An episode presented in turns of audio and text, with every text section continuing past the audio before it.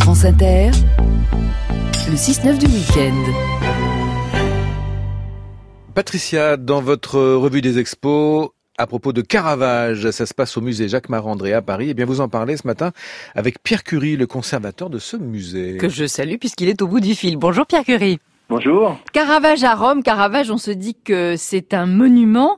Euh, c'est un peintre révolutionnaire par son par son humanité, par son réalisme. Oui, bien sûr, c'est un peintre qui est qui est tout à fait charnière en fait entre deux mondes, entre deux époques, et euh, son génie propre a vraiment incarné et en quelque sorte euh, lancé le, le, le, la, révolution baroque en Italie et donc en, en, Europe.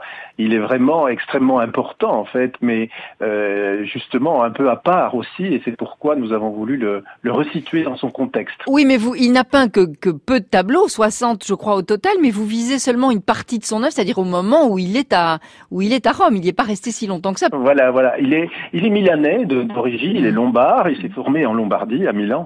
Et il arrive à Rome à peu près à l'âge de 20 ans, en fait. Donc c'est déjà un peintre formé. À cette, à cette époque-là, on avait déjà fait son apprentissage. Hein.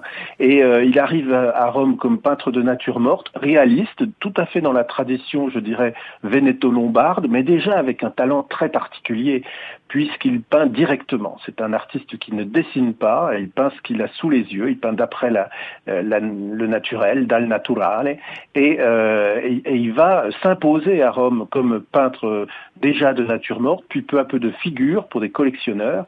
Et puis autour de 1600, il devient le grand peintre euh, religieux en fait de Rome. Il peint des grands tableaux pour les, les églises modernes de Rome qui sont en train de se reconstruire et de se redécorer dans le contexte d'ailleurs d'un jubilé. Et il travaille à Saint-Louis des Français, à Santa Maria del Popolo et à d'autres dans d'autres églises. Et il propose cette euh, révolution plastique euh, qui est le, le ténébrisme, c'est-à-dire ce mélange d'un luminisme très fort qu'il avait vu et emprunté à Venise et d'un grand réalisme qui est le, fond de son, son, je dirais de son fond de, de, commerce en quelque sorte de peintre lombard. Mais il a un génie un génie de, de la, de la, du pinceau un génie de la, la conception euh, qui n'est qu'à lui hein, qui est vraiment euh, particulier. Caravage, c'est un talent immense, c'est aussi un, un drame personnel. C'était un mauvais garçon, il se castagnait beaucoup, il a, il a tué un homme et ça l'a obligé à, à, partir, à fuir. Oui, c'est un mauvais garçon comme beaucoup de, de, ses contemporains. En ça, il n'est pas si différent de, de bien des, des, artistes de son temps, des artistes romains de son temps.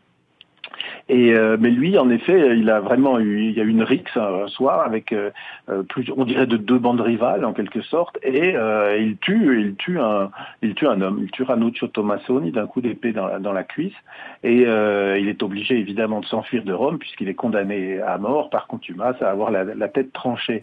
Donc son destin de, de, de ce fait s'accélère en quelque sorte, c'est la fuite.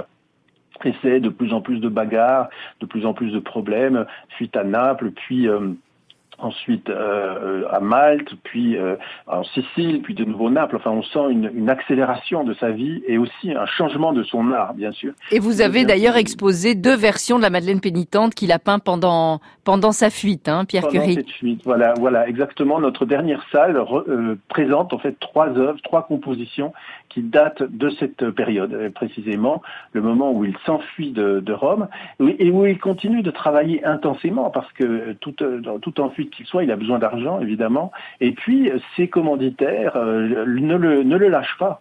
Euh, lui restent fidèles, le soutiennent, euh, et, et jusqu'à presque obtenir sa grâce en, en 1610. Et, hélas, il meurt euh, en chemin, en fait, de retour vers Rome. De la malaria.